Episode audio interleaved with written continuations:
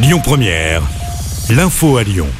Bonjour à tous. Pas de journée noire dans les transports demain, c'est ce qu'indique le ministre des Transports Clément Beaune à la veille d'une nouvelle journée de mobilisation interprofessionnelle pour dénoncer la réforme des retraites. On vous le rappelle, une manifestation est annoncée à Lyon demain à 13h de la manufacture des tabacs en direction de la place Bellecour. En attendant, la circulation reste perturbée dans le Rhône, notamment sur les rails. Comptez 3 TGV sur 5 en circulation à la SNCF aujourd'hui. À côté TER, seuls 50% des trains dans la région sont maintenus. On vous a mis les infos sur lyonpremière.fr.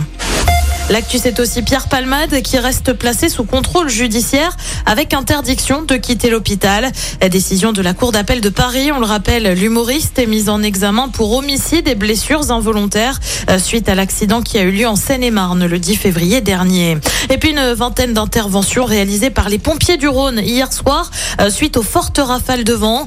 Des rafales à 80 km heure ont été enregistrées sur le département. À noter une intervention hier en fin de journée à Villefranche-sur Saône dans une école élémentaire.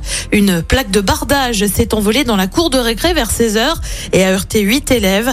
Quatre d'entre eux ont été pris en charge et transportés à l'hôpital en urgence relative.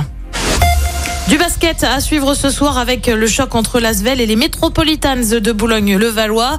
Match pour le compte de la 24e journée de Betclic Elite. Le coup d'envoi, c'est à 20h à l'Astrobal. Et puis à la rendez-vous sur les cours la nuit prochaine, la lyonnaise Caroline Garcia va tenter de décrocher une place en quart de finale du tournoi d'Indian Wells. C'est du tennis. Elle est opposée à la roumaine Sorana Sirstea à partir de 2h du matin, heure française. Écoutez votre radio Lyon Première en direct sur l'application Lyon Première, lyonpremière.fr et bien sûr à Lyon sur 90.2 FM et en DAB+.